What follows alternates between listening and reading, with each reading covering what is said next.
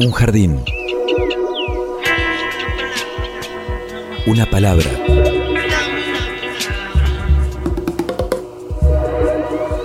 Un sitio donde poder crecer en la tierra. Donde nos alcance el sol. Y donde podamos reír. Una canción que hable de nosotros. De los sueños. De las raíces. Un pasadizo por donde caminar entre las flores. Una tarde. Mi realidad es una realidad donde lo fantástico y lo real se ejecuta cotidianamente. Miles de seres vivos con las formas de hoy. Caminando y flotando en este sitio tan diverso que le dedicamos la existencia para descubrirlo.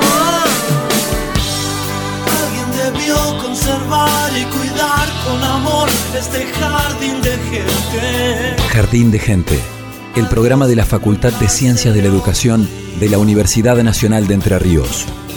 Jardín de Gente, comunicación para vivir.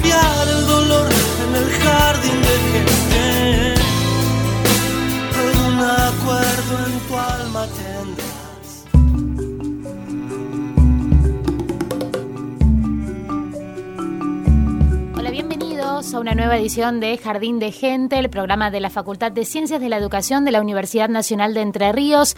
Los saluda Evangelina Ramallo, estamos junto a Pablo Russo en estudio. ¿Cómo estás, Pablo? ¿Qué tal, Evangelina? Acá estaba todo el equipo completo. Agustina Bergomasa en la producción, que cumplió años antes de ayer, a principios de la semana. Sí, Eh, feliz pero como- cumple para Sí, el, el día cumple. que el día que cayó todo, ¿no? De las redes sociales. Exactamente. No, la- no la pudimos saludar por esa vía. El día que todos se pasaron a Telegram. Y la radio que sigue firme, ¿no? Me digo para que lo tengan en cuenta. El perro Morelli en la coordinación, está Franco Bravo en la puesta al aire, en los controles, sí. y Valeria Padró y Florencia Espíndola también en la producción. Claro que sí. Hoy nos vamos a ocupar de la escena musical paranaense post pandemia, entre comillas, ¿no? Sabemos que todavía estamos atravesando esta situación, pero eh, se dieron reaperturas, salas que vuelven a abrir sus puertas, escenarios que eh, se llenan nuevamente de música y por eso nos, queremos ocupar de esto.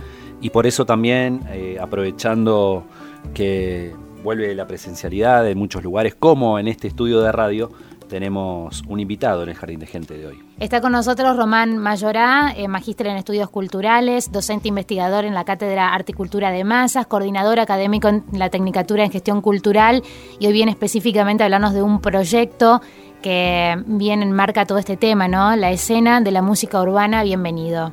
Hola, ¿cómo están? Gracias por la invitación. Un gusto No, por favor. estar de nuevo acá en este estudio. Bueno, ¿cómo fue que, que surgió este interés, ¿no? Por, por estudiar, por investigar respecto de la escena de la música urbana, concretamente en Paraná, ¿no? Sí, esta es una investigación que hicimos entre 2018 y 2019. En el, el- el marco de entrevistas es entre 2018 y 2019. Es un proyecto de investigación de la Tecnicatura en Gestión Cultural que compartimos con un grupo de docentes eh, que estuvieron desarrollando diferentes líneas de análisis. Y en ese proyecto lo que nos propusimos fue a partir de 14 entrevistas en total que hicimos a músicos de Paraná, de diferentes edades, de diferentes trayectorias y demás, eh, poder conocer un poco eh, cómo se desarrolla la actividad musical en la ciudad, cuáles son las historias de vida de los músicos, que es algo que eh, desde las ciencias sociales no estaba realizado previamente en nuestra ciudad, sí en muchas otras ciudades de Argentina. Eh, entonces lo que nos interesaba era eh, recabar datos sobre la escena local, a su vez, bueno, comparar con otros datos de otras investigaciones previas de otros lugares del país y eh, indagar un poco en cómo se produce la música en nuestra ciudad. Desde un punto de vista de la música que podríamos decir música popular urbana. Es un poco difícil a veces encasillar porque no es solo rock, eh, es bastante más amplio, incluye variantes como el blues, el jazz, el folclore fusión, el rap. En todos esos géneros nos fuimos moviendo para indagar en, en estos, eh, estas historias de vida, ya te digo, de músicos que tienen edades muy diversas, trayectorias muy diversas, eh, que han transitado décadas pasadas. Entrevistamos músicos que tocaron en Paraná en los 60, en los 70, en los 80, en los 90, en los 2000, y viendo un poco qué pasa y qué pasó qué, qué sucede hoy, qué sucedía antes, qué no, ¿sí? y cuáles son las trayectorias que se van dando en, en la escena musical local. ¿Cuáles fueron, Román, los ejes de, análisis ¿no? que surgieron a partir de, esas preguntas? Sí, los ejes de análisis que, que tuvo esta investigación tienen que ver justamente con eh, entender las trayectorias. Entonces, un primer eje de análisis tiene que ver con el aprendizaje, eh, el aprendizaje de la música, el contacto, el primer contacto con la música, que tiene que ver con cómo, eh, no tanto con cómo se forman los músicos en tanto profesionales, artistas, sino cómo llegan a la creatividad artística, que tiene que ver con un contexto sociocultural, obviamente, con la escuela, con la familia. Eh, por otro lado, estudiamos el tema de las tecnologías, ver cómo se conectan los músicos con la tecnología, tanto la tecnología de consumo, como el equipo de música, el MP3, Spotify hoy, por ejemplo, o las tecnologías de producción, los instrumentos musicales, las consolas, eh, las tecnologías de grabación, etcétera. Eh, por otro lado, también estudiamos el, rol que ocupan las mujeres en la escena local, porque nos parecía que era un tema muy del presente y que estaba bueno también indagar. ¿sí? Es una investigación obviamente exploratoria, o sea que no llegamos a conclusiones generalizables, sino que hicimos una, una especie de primera aproximación al problema. Eh, y también estudiamos las prácticas autogestivas de los músicos de la ciudad de Paraná eh, que nos parecía que era un tema muy importante porque aparecía todo el tiempo en las propias eh, historias claro. de vida y los discursos de los músicos que entrevistábamos. Esa escena atravesada constantemente por la autogestión, ¿no? Por el generar los espacios, generar, este, bueno, sus propias producciones, generar todo, ¿no? El, el músico paranaense tiene que, que, que generarlo. Sí, es, muchas veces. es una característica propia en realidad de, de, de la música independiente a nivel nacional que en las ciudades del interior del país se da con más fuerza, porque obviamente hay eh, menos estructura de medios por la propia característica de nuestro país, donde la gran producción cultural está en Buenos Aires, a nivel de medios de comunicación, industrias culturales y demás.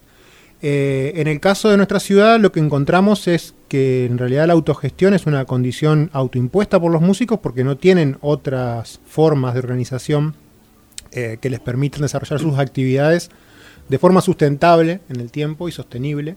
Entonces, eh, básicamente se las arreglan. Es uh -huh. un poco lo que fuimos encontrando y a lo largo del tiempo eh, se ha ido afianzando también un poco esa, eh, esa forma que también es una ética de producción en un punto. ¿sí? Es una forma que no solamente tiene que ver con la organización, sino con principios políticos, éticos que, que hacen a la actividad musical, pero que tienen que ver justamente con, una, con carencias más que con fortalezas. Luego se transforman en fortalezas, uh -huh. pero en un principio son, están eh, basadas en carencias. En relación a lo que decís, la autogestión en los músicos y las músicas paranaenses sería una cuestión de no tener otra alternativa más que de levantar la bandera de lo autogestivo.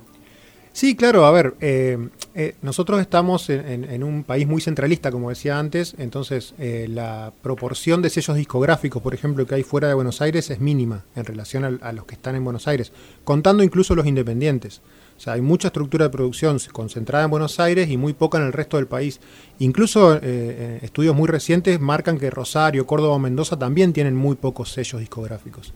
O sea, no es un problema solo de que nuestra ciudad sea muy chica, sino que el país a nivel estructural es muy centralista en la producción mediática y eso hace que no existan posibilidades. Eh, después está, el, por ejemplo, un problema muy, muy de Paraná, que en otras ciudades del interior no existe, es el problema de los espacios para tocar, que también tiene que ver con la autogestión. O sea, Paraná tiene muy pocos escenarios eh, privados o, independientes que se sostengan en el tiempo. Más bien lo que pasa es que abre un local, un bar, un espacio con un pequeño escenario, dura un par de años, se le cae la habilitación, los vecinos no quieren que hagan música, no tienen el dinero para acustizar la sala, esa sala cierra y después abre otra en otro lugar. Entonces, eso hace que oscile mucho la oferta de salas culturales por fuera de las estatales, ¿no? que, son, que, que hay una, una, oferta de salas estatales, pero la escena no se puede basar solamente en esas salas estatales. Tiene que haber eh, otro tipo de oferta de sala cultural que permita generar un circuito económico también para los músicos que les permita sostenerse en el tiempo en, en, entre las declaraciones que, que realizaron en, en, las entrevistas en profundidad, que forma parte de este proyecto Escena de la Música Urbana en Paraná, muchos decían, ustedes se referían a el modo artesanal, a que lo hacen a pulmón, a que es amateur, a que lo hacen por amor al arte. Eh, ¿Hay dentro de esta escena paranaense músicos que viven exclusivamente de música, de la música, de hacer música, o el mayor porcentaje sí o sí tiene alguna otra actividad para sostenerse económicamente?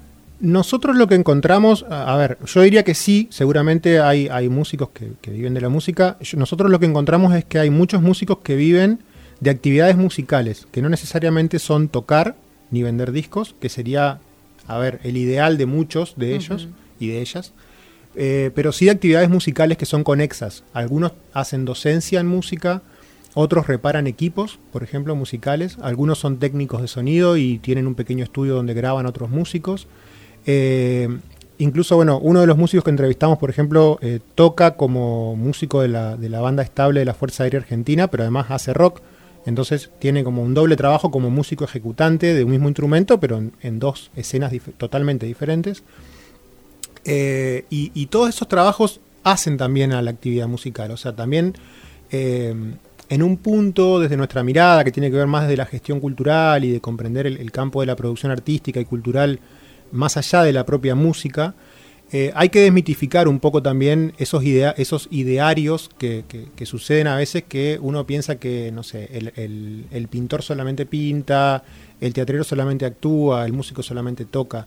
O sea, hay trabajos que están muy vinculados y que, eh, desde mi punto de vista, al menos habiendo manejado esta investigación, me parece que es positivo también eh, ver a creadores que están trabajando dentro de la disciplina, aunque no solamente hagan lo prototípico para esa disciplina, ¿sí? O sea, no es que trabajan en otra cosa que no tiene nada que ver, sino que se manejan dentro de ese ámbito. Decías, Román, que no hay antecedentes en la ciudad de Paraná respecto a investigaciones de este tipo. ¿Cómo tomaron en general los músicos y las artistas eh, ser objetos de una investigación? Bien, bien porque, eh, a ver, un poco sabiendo que no había antecedentes de estudio desde las ciencias sociales de la escena musical en nuestra ciudad, eh, nosotros apuntamos a, indagar en las historias de vida, que es una forma de acercarse a, este objeto de estudio, como, como decías, eh, a ver, sin objetivar tanto, eh, o sea, justamente tiene que ver con lo subjetivo, ¿no? Con cómo uno experimentó esa trayectoria. Entonces, las entrevistas eran bastante largas, eran entrevistas de más de una hora en cada caso. Eh, y eran entrevistas semiestructuradas, es decir, que no había una lista de preguntas ya establecidas, sino que íbamos conversando sobre diferentes aspectos de la vida de cada músico y eso iba llevando a otros temas. Así que en, general lo, lo, tomaron todos muy bien y hubo muy buena predisposición. Yo rescato muchísimo lo enriquecedor que fue porque conocimos historias eh, de lo más variopintas, algunas graciosas, otras tristes, otras eh, interesantes también, y cosas que no sabíamos de la escena local, que, incluso cosas que pasan hoy por hoy y que no las sabíamos y nos han sorprendido mucho en el trayecto, así que quedó mucha tela para cortar también, ¿no? Porque bueno, siempre estos proyectos son acotados y a uno le queda ganas de seguir y seguir y un poco es la idea, pero los tiempos son tiranos. Estamos dialogando con Román Mayorá, magíster en estudios culturales, quien ha estado al frente de este proyecto escena de la música urbana aquí en la ciudad de Paraná. Continuaremos esa, esa charla, pero ahora vamos a compartir una de las experiencias, seguramente de lo que ha sido transitar esta escena de la música en Paraná en un contexto de pandemia.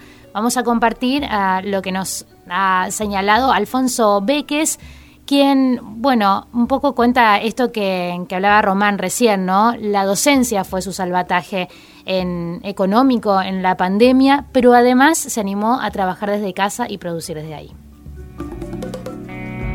Hola, mi nombre es Alfonso Beques, a la gente de Jardín de Gente, los saludo. Gracias, Alfonso su experiencia durante la pandemia. La verdad que muchos proyectos en los que estaba se desarmaron, Así que por mi parte empecé a producir cosas solo, grabando en mi casa y laburando desde acá. Hice dos discos que fueron publicados en este 2021. El primero de ellos, un disco de canciones, que se llama La Puerta Invisible, que trabajé durante la primera parte de la pandemia en el 2020. Y el segundo es un disco de guitarra instrumental que se llama Sabia y lo, lo grabé este año ya, 2021. Y en mi caso, bueno, la docencia fue un, salvataje económico, digamos, tanto en el ámbito de la institución como es la WADER, yo doy clases ahí, en la carrera de canto popular y de guitarra, y eh, los alumnos particulares. Así que bueno, eso estuvo, me mantuvo en pie y las producciones por mi cuenta, ¿no? Cuando a principios de 2021 se empezaron a abrir algunas, algunos espacios, tuve la suerte de que me llamen a tocar en distintos lugares y bueno, después se volvió a cerrar todo y ahora que las cosas están empezando a abrirse nuevamente, empiezan a salir algunas propuestas más esporádicas. Su visión sobre la situación local. Yo creo que en Paraná hay un potencial musical tremendo. Hay muchos músicos, mucha gente creativa, muchos grupos. Pero bueno, eh, esa comunidad musical, bueno, podríamos decir, esas comunidades musicales, están muchas veces apenas sobreviviendo, ¿no? O eh, buscando escenarios también fuera de la ciudad y eh, siento que hay un, desequilibrio entre la, calidad de la música que se hace en la ciudad y, la calidad de los artistas que hay en la ciudad y lo que es la escena cultural puertas afuera acá en Paraná. Por ahí las, las salas que funcionan son las que dependen de la provincia general o bueno, algunas de la municipalidad también, pero bueno, hay, hay muy pocos lugares para el arte independiente, digamos, salas que bueno, son, son muy pocas contadas por ahí con, una mano y muchas veces eh, cierran a, poco tiempo de, o a, los pocos años de existir tienen que cerrar sus puertas porque no pueden sostener el espacio. Eso es, es bastante, bastante triste, bastante desalentador. Ojalá pudiera la ciudad estar más sintonizada con, su vida cultural musical, por lo menos hablo de, lo, que de lo que toca mi rubro.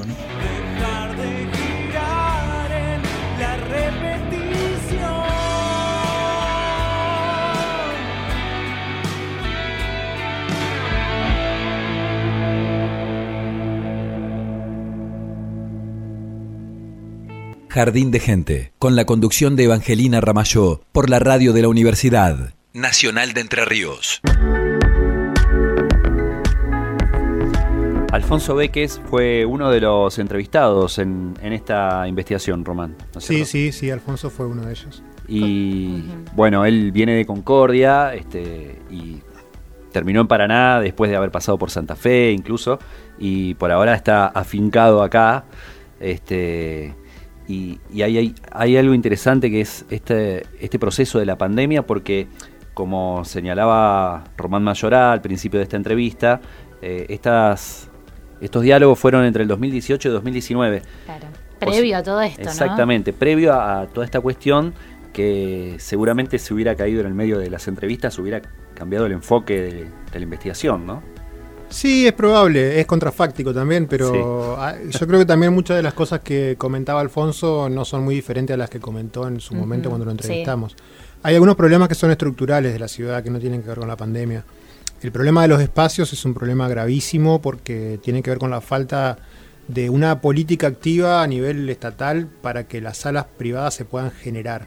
Es decir, no hace falta más salas estatales, hacen falta que el Estado genere las condiciones para que a los privados les resulte atractivo invertir en una sala privada. ¿Eso ocurre en otros, en otros lugares del país? Sí, sí, hay, hay legislaciones específicas. en Paraná, históricamente, eh, las, las salas que tienen que ver con el arte, sobre todo con la música, no tanto con el teatro, que tiene otras características, terminan cayendo en la, en la parte de habilitaciones de locales bailables. Eh, y no hay comparación por un montón de razones, que no sería demasiado largo explicar las razones, pero hay razones económicas, culturales, sociales, eh, estructurales. hay un montón de razones por las cuales no puede entrar un, lugar que programa música en vivo como un local bailable o como un simple bar con un escenario. Eh, hace falta promover una legislación específica, ya hubo intentos eh, y, no, han, han, quedado medio en los cajones, pero hace falta promover, y, más que promover la legislación, promover políticas activas que permitan que se, que se instalen salas y que duren en el tiempo. Me parece que esa es una de las claves de la escena local que no tiene que ver con la pandemia, que obviamente la pandemia lo agravó, pero que ya estaba presente porque en las entrevistas sale todo el tiempo esa carencia de espacios para tocar, eh, que además no siempre fue así porque entrevistamos a músicos que tenían bandas en la década del 60 Y en los décadas del 60 hasta principios de los 70, hasta digamos hasta la dictadura, había un circuito de salas en Paraná, de lugares, clubes, escuelas que programaban recitales de forma eh, corriente, no una vez al año para el Día del Estudiante, o, sino que de forma corriente se abrían escuelas privadas, escuelas públicas, clubes, pequeñas salas, bares para que las bandas locales toquen. Es decir, que hubo en un pasado una escena con un circuito de lugares para tocar eh, mucho más variado y más rico que ahora. Eh, eso es un dato importante que me parece que trasciende lo que la pandemia pudo haber hecho con ello, que, sin dudas hizo un montón de estragos, pero que ya estaba presente previamente porque apareció en las entrevistas que hicimos justo antes. Bueno, eh, Factor Fan es una de las, de las bandas más históricas que tiene la ciudad, actuales. Cumplió 20 años en abril, eh, mezcla el soul, el funk, algo de música disco y es lo que vamos a escuchar ahora en Jardín de Gente.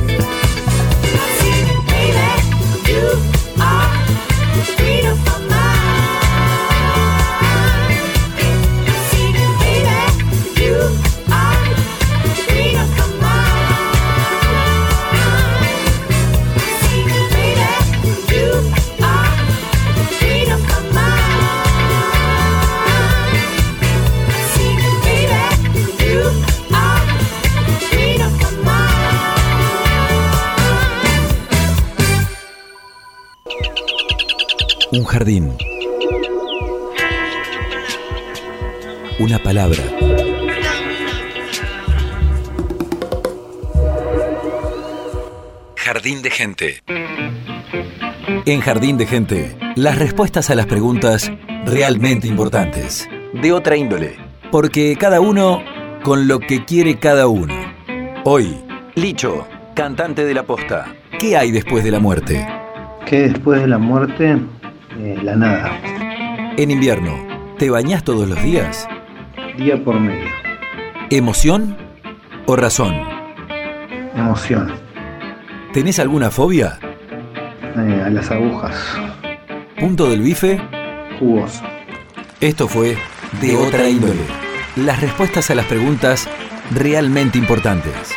Porque cada uno con lo que quiere cada uno.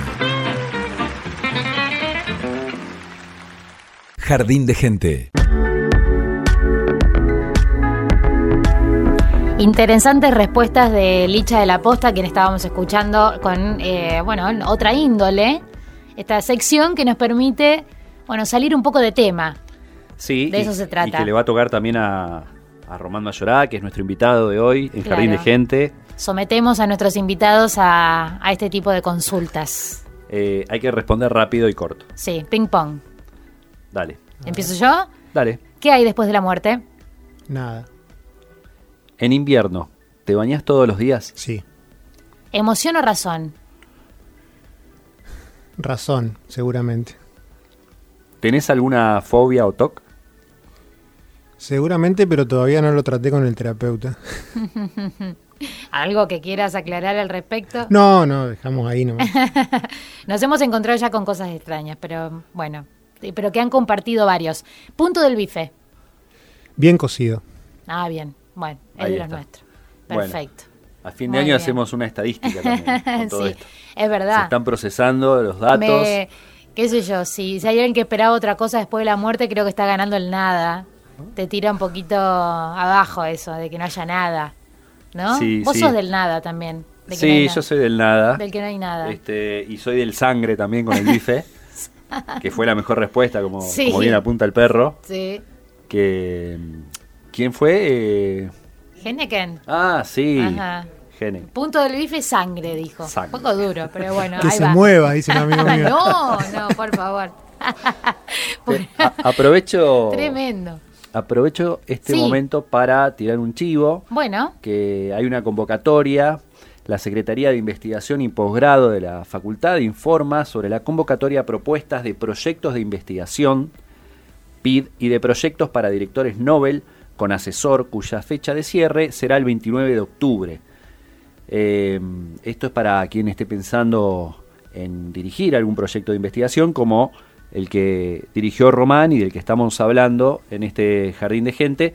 Y de paso aprovechamos que está Román para preguntarle eh, de qué se trata esto del PID y, y los proyectos para directores Nobel, qué características hay que tener para presentarse, Sí, qué, complejidad tienen también. Eh, sí, los proyectos de investigación de la, de la universidad son eh, el PID y, y el Nobel.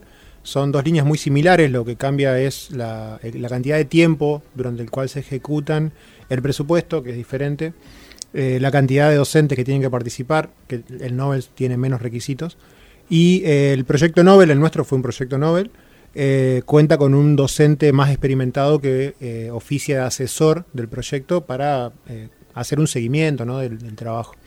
Eh, son proyectos de investigación habitualmente en ciencias sociales en nuestra facultad, pero las mismas líneas se aplican a todo el resto de la universidad, eh, o sea que hay diferentes líneas de trabajo y suelen dar como resultado no solamente un informe final, como en el caso nuestro, que es lo que un poco estuvimos charlando antes, sino que además se suelen hacer publicaciones, eh, papers en revistas académicas, presentaciones en congresos y demás que permiten justamente bueno, conectar esta producción de saber eh, que se hace dentro de la universidad con una, una especie de comunidad de diálogo más ampliada. Y de este proyecto de la escena de la música urbana, eh, ¿quedaron temas a abordar en una próxima investigación? ¿Tienen establecido ya los pasos a seguir en este sentido? Sí, eh, un poco el objetivo de esta investigación era hacer eh, una primera exploración, o sea que sí hay muchas líneas por, por trabajar. Eh, entre otras cosas porque además entrevistamos solo a 14 músicos y obviamente hay muchos más en la ciudad. No entrevistamos, por ejemplo, a dueños de estudios de grabación, eh, no entrevistamos a gente que se ocupa de vender discos, aunque muchas de esas informaciones aparecían, por ejemplo, Breyer es una casa disquera Sí. eh, muy tradicional de la ciudad y aparece gente que dice yo compré mi primer cassette en tal, en tal lugar, algunas ya no existen también, pero bueno, todo eso quedó pendiente, sí, hay muchas cosas por, por indagar. ¿Se lo plantean? a- Sí, sí, sí, sí, obviamente. A ver, desde el punto de vista de la gestión cultural, conocer los sectores culturales sobre los cuales se gestiona es básico. O sea que investigar los sectores culturales es lo que hay que hacer antes de conocerlos para justamente saber cómo son cada sector y, y qué características tiene. Así que sí, nos lo planteamos. Vamos a compartir otro de los testimonios para conocer justamente parte de esta escena paranaense, escena musical paranaense, pero en concreto qué sucedió durante esta pandemia. Vamos a escuchar a Lemmy Rey, otro de los entrevistados del proyecto que dirigió Román. Mi nombre es Emiliano Rey. Sus reacciones ante la pandemia. Eh, bueno, como a todas las músicas le tiene que haber pasado. Durante estos años, los primeros meses fueron raros por una cuestión de que no se sabía hasta cuándo iba a llegar y bueno, por suerte pude seguir trabajando un poco desde mi casa, tuve la oportunidad de entrar en, en en una convocatoria para hacer unos videos para cultura de acá de Paraná y después, más pasada la pandemia, eh, el Instituto Nacional de la Música, INAMU, salió con un- una ayuda económica para quienes las necesitaban, yo era uno, porque mi laburo se basaba casi todo sobre trabajar tocando mi música donde se podía. Y bueno, eh, tuve los primeros meses se pasaron bastante fácil. Mi idea creería que iba a ser de composición y todo lo contrario. No sé cuál fue el motivo de que me dejó tan, tan negado para componer. No, no me puedo, todavía aún no puedo sentarme a componer bien. Así que la manera de pasar los momentos lindos que a mí me gusta de la música que yo estoy haciendo ahora, que son música, es música con máquinas, fue buscar la forma de hacerlo parecido a una especie de, del vivo y empezar a transmitir en tiempo real, hacer videos por streaming, por mi canal de YouTube, Facebook, Instagram. Y más o menos por ese lado podía llegar a sentir un poco de adrenalina de un vivo.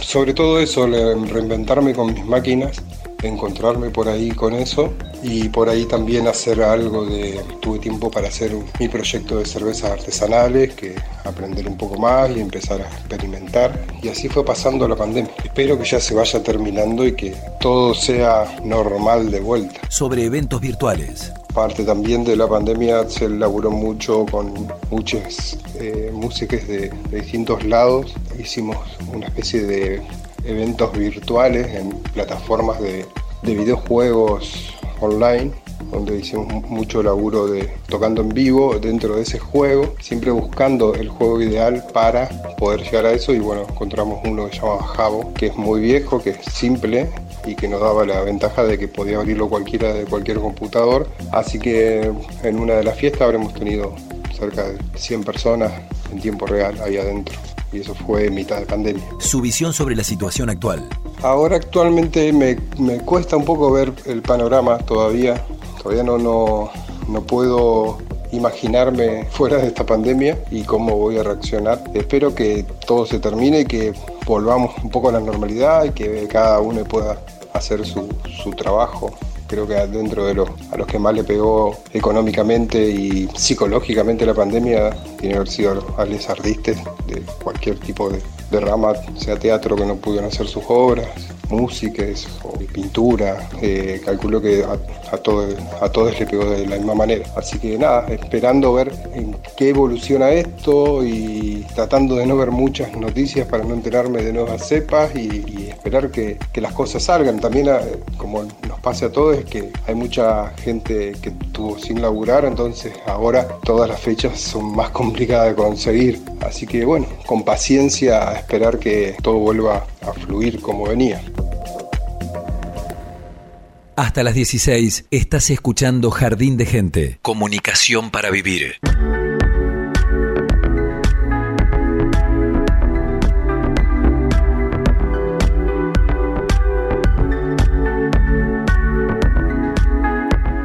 Escuchábamos a Emiliano Rey, quien repasó lo que fue, bueno, atravesar la cuarentena dura de, bueno, para todos, en este caso él como músico, recibiendo una ayuda económica que no ha podido componer aún, pero nos llamó poderosamente la atención esta actividad vía streaming, ¿no? Con, con fiestas que se generaron y pasando música. Y resulta que Román, que está aquí con nosotros, no solo lo entrevistó oportunamente, sino que participó de estas estas salas virtuales. Fue a una fiesta. Fue a una fiesta, en pleno sí, a una fiesta virtual. Una fiesta virtual. No, claro, claro, claro. Bueno, ¿cómo fue eso? Y bueno, Emiliano, un poco comentábamos fuera de aire, ¿no? Emiliano es una persona muy inquieta con las tecnologías y, y un poco a partir de eso es que van generando diferentes situaciones. Eh, ya, ya, era algo que ellos hacían, él y ellos, digo, porque él participa de Cosmomedia, que también es un colectivo que han generado fiestas, eh, fiestas reales en este caso antes de la pandemia, uh -huh. donde bueno, hacen un uso muy intensivo de la tecnología para generar otro tipo de experiencias que no son solamente escuchar música ni solamente bailar. Y bueno, esto fue un poco de eso, era un entorno virtual donde se generaba un avatar, un, un personaje, un muñequito, decía yo, eh, y se interactuaba ahí bailando y, y bailando virtualmente, ¿no? Uh -huh. eh, ¿Pero con un joystick o...? No, no, con el teclado, con comandos de teclado. No sé, yo no tengo joystick, pero claro. quizás se puede con un joystick también, ¿no? Eh, y tiene que ver un poco, bueno, con en ese momento tuvo que ver con una especie de, también, creo yo, de liberación de ciertas angustias que provocaba la cuarentena. Eh, el streaming en ese sentido sirvió para conectar a, a muchos hacedores culturales de diferente tipo en, en ese momento. Eh, después empezó a pasar que todos estábamos tanto en las pantallas, esta es una hipótesis muy mía que después parece que nadie quería saber más nada con el streaming. Claro. Pero bueno, eh, en su momento sirvió. Claro, diferentes momentos de, de, vivir el streaming para trabajar, para divertirse, para relajarse. ¿no? Sí, una sí. cosa es los sí. primeros meses, donde vamos indagando también en estas tecnologías que no, no estaban tan incorporadas uh -huh. en nuestras vidas. Y Decían, después, bueno, claro. Otras experiencias, volver a sentir cierta adrenalina de estar tocando en vivo, así sea frente, bueno, a una camarita, pero que llegaba a otros públicos. Sí, sí, claro. Eh, siempre las tecnologías tienen su lado bueno y su lado malo, ¿no? Y en este caso uh -huh. el, streaming permite llegar a un público potencialmente más amplio, eh, pero le quita un poco de la magia que tiene la música en vivo eh, donde uno ve la ejecución y se puede mover, interactuar y demás, que es un poco lo que está pasando ahora, ¿no? Que, que se ve también, bueno, hay muchas ganas de salir, de ver bandas, de ver eh, gente haciendo cosas, digo, no uh -huh. solamente música, teatro, etcétera. Eh, de no mediatizar, digamos. Claro, no mediatizar. Me parece que eso está bueno también que pase. Digo, eh, obviamente siempre que las condiciones lo permitan, está bueno que pase. Me parece que eso va a generar un, un rebote, ¿no? Hacia otro lado. Y bueno, al respecto habla justamente Manequineco, que desde el 2019 es músico solista, antes integraba Los Licuados. Eh, cuenta también qué sucedió en su experiencia durante la cuarentena y qué está pasando ahora con la reapertura. Vamos, que estamos esperando.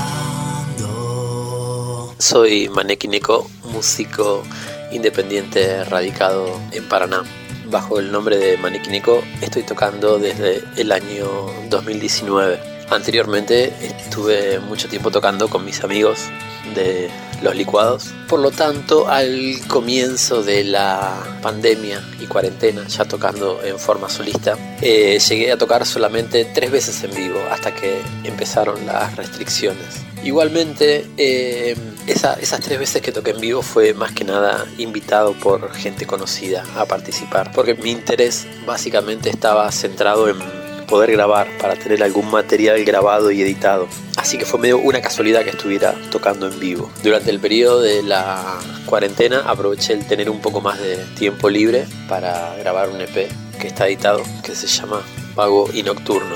Con esto quiero decir que no me afectó mucho el cierre de eventos, la previsión de los eventos, porque no era mi plan principal y no es mi fuente laboral la música o no es mi única fuente laboral. Pero sí he conocido en forma directa, por ejemplo yo trabajo en una universidad y gente que trabajaba en el ámbito de la música, ya sea como músicos y como todo lo que se mueve alrededor, sonidistas, eh, gente empleada en bares, empezaron a trabajar de sereno o, o vendiendo comida porque de un día para el otro se quedaron sin su fuente laboral. Ahora con cierta apertura que hay, tuve la oportunidad de tocar una vez en el Centro Cultural La Vieja Usina. Eh, el cambio que noté es que hay la gente tiene muchas ganas de, aparentemente, de salir y de escuchar música en vivo. Eh, me llamó la atención que llegó mucha gente, se agotó la capacidad permitida y en forma puntual, que es algo bastante inusual en el ámbito de la música en vivo. Veo todavía como que cuesta arrancar, sobre todo en, en los lugares independientes, que ya me parece que es algo de por sí característico en la ciudad de Paraná. Los lugares estatales tienen otro financiamiento. Estaría muy bien, según mi humilde opinión, que se puedan abrir y sostener más lugares independientes y que no todo pase por una cultura estatal. Les mando un saludo a toda la gente de la radio. Para ser vago y nocturno. Jardín de gente. Miles de miradas para descubrir. Por la radio de la Universidad Nacional de Entre Ríos.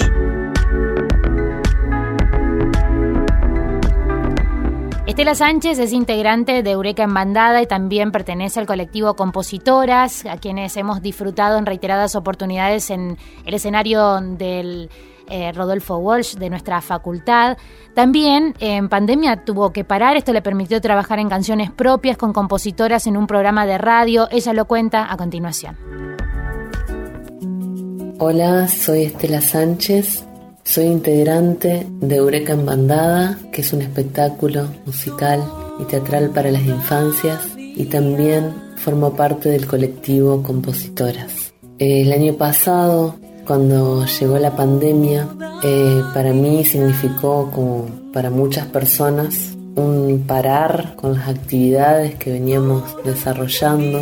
Y para mí ese parar me trajo, bueno, eh, la oportunidad, lo vi como una oportunidad, lo sentí de esa manera, de encuentro conmigo y, la posibilidad de contar con un tiempo y un espacio para, para darle forma y laburar músicas y canciones mías, cosa que no había hecho antes, así que bueno, lo celebro o sea, eh, ese parate vino, vino a traer cosas lindas también. A partir de ahí, estando cerca del colectivo Compositoras, por conocer a, a las integrantes, que son amigas, músicas, me convidaron a sumarme al colectivo. Es un colectivo que venía desarrollando talleres y un ciclo de recitales. Bueno, no poder realizarlos, eh, surgió la idea de hacer un programa de radio semanal para dar eh, visibilización y aire y espacio y audición a las producciones de mujeres músicas de acá de Paraná y de la zona y bueno y del mundo entonces empezamos, yo me sumé al programa y, la verdad que es un espacio súper nutricio porque mm, a mí me permitió y, siento que a los oyentes nos permiten conocer, bueno, una vasta y rica producción musical que durante muchos años estuvo ocultada, tapada, como son las, las composiciones de mujeres, eh, hecha por mujeres.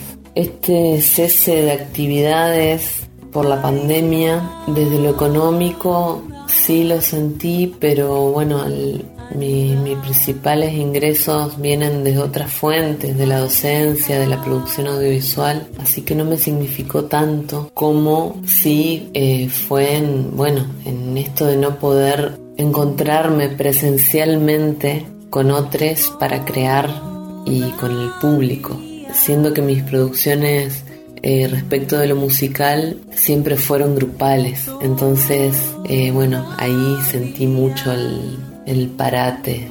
Bueno, ahora siento que mm, de a poco se va reactivando la actividad musical, la actividad cultural en la ciudad, en, bueno, en el país. Bueno, por suerte van apareciendo propuestas e invitaciones para, para formar parte de eventos. Y bueno, uno de los proyectos de los que formo parte, que es Eureka en Bandada, para mantener prendida la llama, dijimos, bueno, ¿qué hacemos? No podemos salir a tocar. Eh, vamos a grabar. Entonces organizamos una rifa y bueno, con el propósito y el objetivo de, de grabar un par de temas nuestros de composiciones nuestras y, hacerle sus videoclips. Así que esa rifa fue un éxito porque sentimos así el amor y el, apoyo de, la comunidad. Eh, la verdad que fue un mimo enorme, es y estamos en eso, estamos ya concretando esas producciones que en breve van a estar vamos a estar compartiéndolas y, y, desde el colectivo Compositoras también estamos produciendo un libro de partituras que va a salir por la editorial de Entre Ríos. Así que bueno, para mí en síntesis este tiempo trajo un profundo encuentro con, con mi hacer individual como música y también la certeza eh, de la fuerza que tiene la, la construcción colectiva. Así que estoy bueno, muy agradecida de formar parte de, grupalidad y de colectivo con otras mujeres y sé que de este modo eh, podemos crear nuevos mundos posibles. Todavía. Jardín de gente y toda el agua del Paraná para regarlo. Por la radio de la Universidad Nacional de Entre Ríos. Y seguimos aquí en Jardín de Gente junto a Román Mayorá, que estuvo al frente dirigiendo esta investigación sobre la escena de la música urbana. Escuchábamos hace instantes nada más a Estela Sánchez. Algo habías mencionado respecto de uno de los ítems específicos del rol de la mujer en, en esta escena paranaense. ¿Cuál es la conclusión de ese rol? Bueno, un poco es una línea indagatoria eh, que, empezamos a ver un poco a partir de la actualidad del tema. Justamente eh, algo se mencionaba recién en, el audio de, Estela eh, sobre los proyectos que agrupan a mujeres para visibilizar su, rol. Lo que encontramos un poco es que recién a partir del cambio de siglo, es decir, a partir del 2000 es cuando empiezan a aparecer relatos. Nosotros les preguntábamos a, a todas las personas que entrevistábamos si habían eh, visto mujeres solistas, bandas de mujeres, mujeres que cumplieran roles en, la escena. Eh, y los relatos primeros aparecen a partir del 2000, fines de los 90. Anteriormente es como que se va diluyendo. Eh, no digo que no, no haya, porque seguramente lo, hubo. es una cosa también. Me parece que justamente eso marca el cambio de época. El hecho de que antes quizás se perdían los nombres y hoy hay como una especie de reivindicación de esos nombres. Decir, bueno, no, hubo esto, hubo aquello. Eh, es, una, es un tema que nosotros apenas exploramos, no, no podríamos decir que hicimos un estudio pormenorizado de la cuestión, nos pareció que no daba mm, o no era, no era adecuado hacer una investigación hoy sobre el tema de la escena musical sin referirnos a, ese, a esa cuestión y por eso quisimos dejar sentado eh, los antecedentes que pudimos recopilar. Creemos que en el futuro habrá que hacer eh, nuevas investigaciones específicamente desde una perspectiva de género que no es lo que nosotros eh, eh, hicimos porque no pudimos llegar a hacer ese tipo de abordaje para indagar sobre las problemáticas específicas, la historia y demás, que, pueden dar resultados eh, mucho más ricos que los que nosotros obtuvimos apenas indagando sobre las historias de vida de músicos de la ciudad. Bueno, estuvimos hablando de, de, la escena de la música urbana en Paraná en este programa de hoy. Obviamente quedan muchísimas cosas afuera, por ejemplo, la cuestión de, los espacios actuales, digamos, cómo vienen estas reaperturas, estos protocolos, eh, qué pasó con algunos, algunos sitios que sí pudieron sostener este, cierta oferta vía streaming, articulando distintas culturas, como por ejemplo la Casa de la Cultura que, que ofrecía el, ciclo Doble Horizonte, intercalando también artes plásticas y, música. Eh, así que seguramente en algún otro programa Jardín de Gente volveremos a hablar de, de la música urbana en Paraná. Pero tenemos nuestra agenda también para compartir. Sí, queríamos, eh, antes de despedirnos, decir dos convocatorias. Eh, una convocatoria a becas de formación para Radio UNER, Paraná. Eh, bueno, hay un llamado a inscripciones para una beca de formación y los requisitos son ser estudiantes de la carrera de licenciatura en comunicación social, Vos ya no podés, No Evangelina. puedo, ya no. Estaba- ves, ya estaba- te estaba prestando atención, pero a ver si calificaba. Haber aprobado taller audio 1, Bien. como venimos por acá atrás, ¿sí? Sí. Agustina puede. Y contar con disponibilidad horaria, algo que ya nadie puede. Ay, bueno, Eso es lo más difícil de todo. Después se coordina, Ser estudiante y, apro- y aprobar audio 1 a lo mejor no es tan difícil como tener disponibilidad horaria. Y bueno, también hay que poseer conocimientos comprobables en operación técnica, puesta al aire y manejo de software de puesta al aire este, para la realización de programas en vivo. Me parece Bueno, que está muy bueno, está muy buena la es un- Es una beca sí. para, para reemplazar a Franco. Franquito, prepárate, ¿no? Franco Bravo en los controles y, y la puesta al aire en el programa de hoy, el perro Morelli en la coordinación, Agustina Bergomás en la producción. Y tenemos una más antes de irnos. Ah, bien. Eh, la apertura del inicio formal de las actividades académicas de la licenciatura en nivel inicial y en nivel primario. Después de un arduo trabajo encabezado por la Facultad de Ciencias de la Educación de la UNER, en conjunto con el municipio de San José de Feliciano y el Consejo General de Educación, a través de la departamental Gualeguay, comenzó el cursado de las licenciaturas en Educación Inicial y en Educación Primaria, una propuesta de complementación curricular que formará a más de 500 docentes de Paraná, Gualeguay, Feliciano y sus zonas de influencias.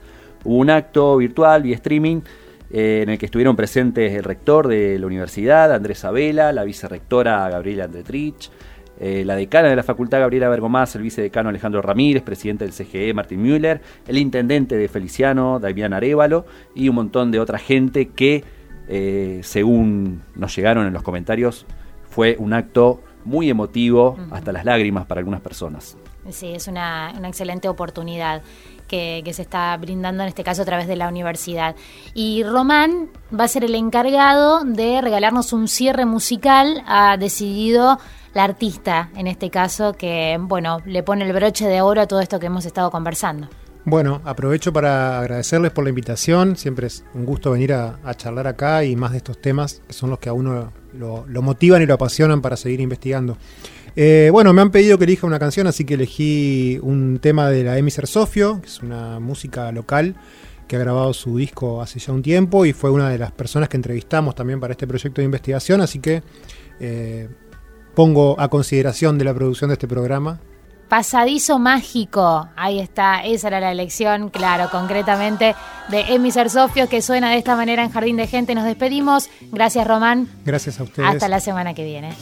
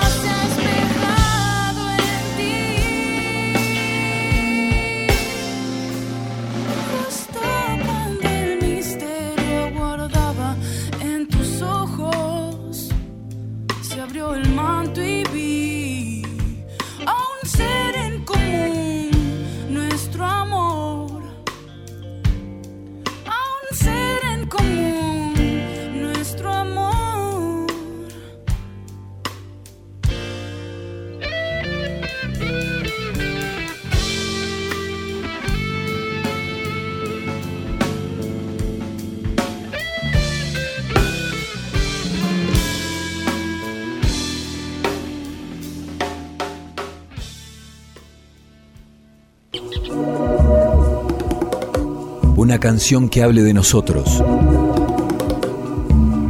de los sueños, de las raíces. Un pasadizo por donde caminar entre las flores. Jardín de gente.